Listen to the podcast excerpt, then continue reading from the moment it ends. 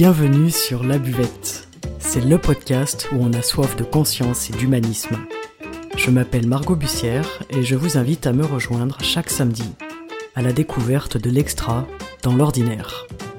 Bienvenue et merci pour votre écoute.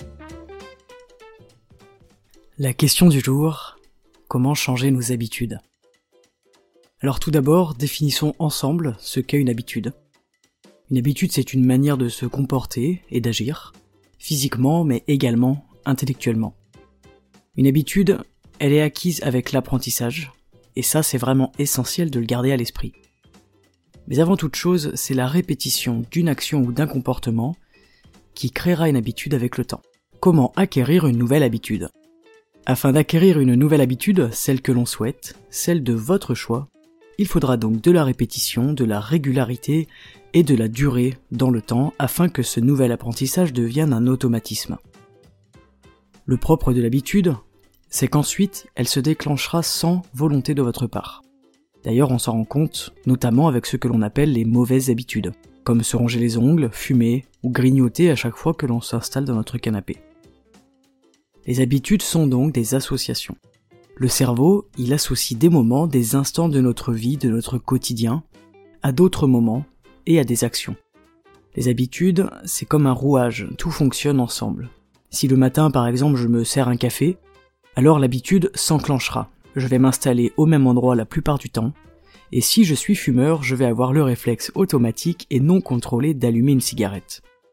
Etc. pour d'autres habitudes qui peuvent être matinales, en journée ou en soirée. Ce qui est amusant, c'est l'acquisition d'habitudes chez un enfant. Il faudra attendre et atteindre un certain niveau de développement cognitif pour que cela soit possible.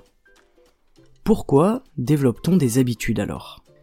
En réalité, notre cerveau développe des habitudes dans un but très précis. Évidemment, le cerveau ne fait rien par hasard. Ce but, il répond une fois de plus à la survie, et c'est l'économie d'énergie. L'habitude, elle nous permet d'exécuter automatiquement des tâches avec précision et sans solliciter son mental. C'est fascinant. C'est exactement ce que l'on demande à une machine qui travaille à notre place. C'est drôle, n'est-ce pas? Et si la seule machine dont nous ayons besoin soit en réalité notre cerveau magnifique? Souvent, en plus, les actes sont complexes à effectuer.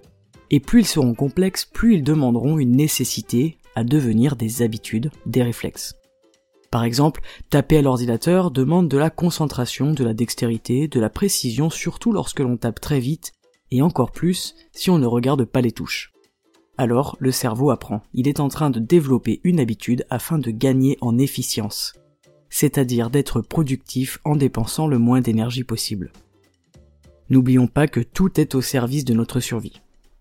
Les habitudes sont donc à notre service, et c'est fascinant. Il en va de même pour l'apprentissage d'un instrument de musique par exemple, d'un sport ou d'une pratique artistique, ou tout simplement pour apprendre à conduire une voiture. Est-ce que vous vous souvenez de vos leçons de conduite? Lorsque tout vous paraissait compliqué, intense, et qu'il y avait sans doute trop d'informations autour de vous. Et aujourd'hui, vous rendez-vous compte lorsque vous êtes au volant et que vous effectuez votre trajet habituel. On en vient même à ne pas voir le trajet passer, ou pour certains, à envoyer des messages vocaux au volant, tellement à l'aise dans la maîtrise parfaite, croit-il, de leurs habitudes. Le simple fait de prendre un stylo et d'écrire sur une feuille, c'est un talent qui résulte d'une habitude, et pourtant nous savons à quel point il est difficile pour un enfant d'apprendre à écrire, surtout aussi aisément et rapidement qu'un adulte, presque sans regarder et presque sans réfléchir. La force de l'habitude, selon la théorie de Clark Hull, nous parle de cette association, de la liaison entre un stimulus et une réponse. Et selon lui, la force de l'habitude s'établit avec la pratique.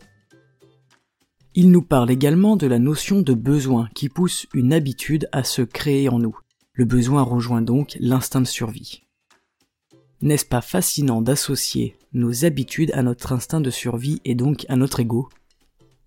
Clark Hull nous explique donc que pour survivre dans son environnement, un organisme doit se comporter de manière à satisfaire ses besoins, ses besoins primaires, ses besoins de survie.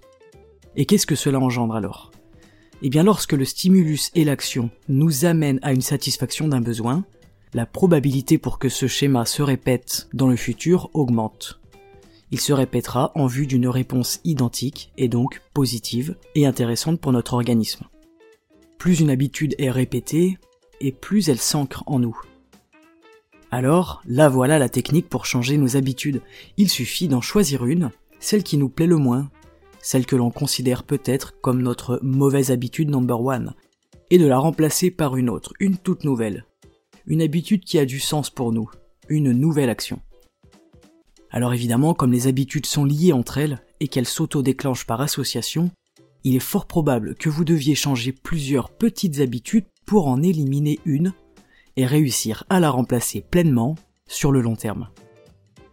Il y a une chose primordiale à ne pas oublier pour changer une habitude, c'est d'en avoir conscience. Il y a de nombreuses habitudes de notre quotidien dont nous n'avons même pas conscience. Alors, commencez à vous observer, à vous regarder faire, à vous regarder vivre, agir, et surtout lorsque ce sont des automatismes. Essayez de mettre de la conscience dans ces automatismes-là, dans ces actions, dans vos réflexes. Et vous verrez, c'est déjà un sacré travail et c'est un énorme pas en avant. Le rapport entre habitude et alimentation est aussi un sujet passionnant. Nous mangeons par habitude. Et lorsque nous commençons à manger en conscience, nous pouvons enfin changer notre manière de nous alimenter. Si un épisode sur l'alimentation vous intéresse, n'hésitez pas à me l'indiquer en commentaire et je serais ravi de faire un podcast sur ce sujet, lui aussi absolument passionnant. Une croyance populaire nous fait penser qu'il suffit de 21 jours pour intégrer une nouvelle habitude, mais la dure réalité, mesdames, messieurs, c'est que l'être humain est extrêmement lent dans son apprentissage.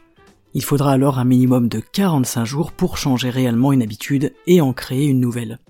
Une étude anglaise a déterminé une temporalité beaucoup plus vaste, selon laquelle il faudrait entre 18 et 254 jours. C'est une sacrée fourchette qui ne nous aide pas vraiment, surtout que nous sommes tous très différents. Chacun aura besoin d'un laps de temps différent. Vous pouvez vous donner deux mois, les changements seront déjà présents en vous.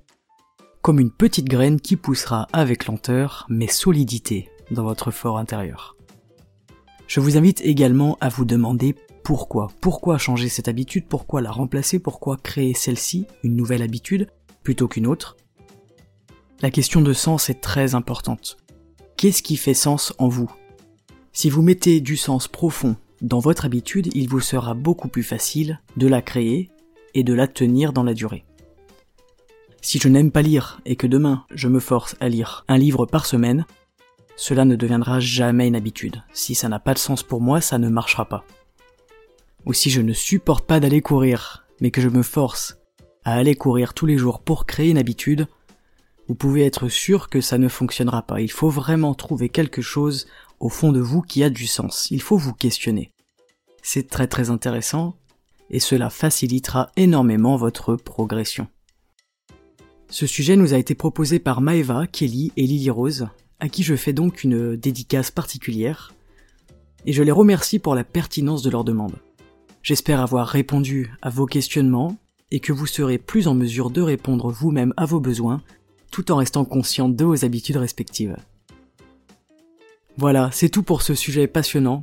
Il serait intéressant de creuser davantage le comportementalisme de l'être humain quant aux habitudes, mais pour ce format court, vous avez déjà quelques informations intéressantes et qui, je vous le souhaite, seront utiles pour votre désir de changement. Je vous remercie d'avoir écouté ce podcast. Notre belle communauté s'étend et cela me fait chaud au cœur. Merci pour votre soutien, vos partages et vos retours. Sans vous, cette chaîne n'existerait pas, alors je vous adresse mes plus chaleureux remerciements. Si vous êtes curieux, et je suis sûr que vous l'êtes, je vous invite à aller consulter mon nouveau site web, margotbussière.fr. Je publie régulièrement des articles sur l'être humain et son fonctionnement extraordinaire. N'oubliez pas que vous pouvez voter et choisir les épisodes qui sont diffusés ici. Vos thèmes, vos envies, vos questionnements, vos sujets préférés. Pour voter, c'est très simple, retrouvez-moi sur Instagram, sous le nom Margot Bussière, ou sur Facebook, la buvette-du-bas podcast. Vous avez été très nombreux à voter pour la jalousie comme prochain sujet à traiter et je serai ravi de vous en parler la semaine prochaine autour d'une thématique un petit peu différente, originale et peu commune. Nous verrons à quoi nous sert la jalousie, pourquoi est-ce qu'elle nous est utile et surtout comment l'utiliser. En attendant, je vous souhaite une excellente journée et à très bientôt sur la buvette.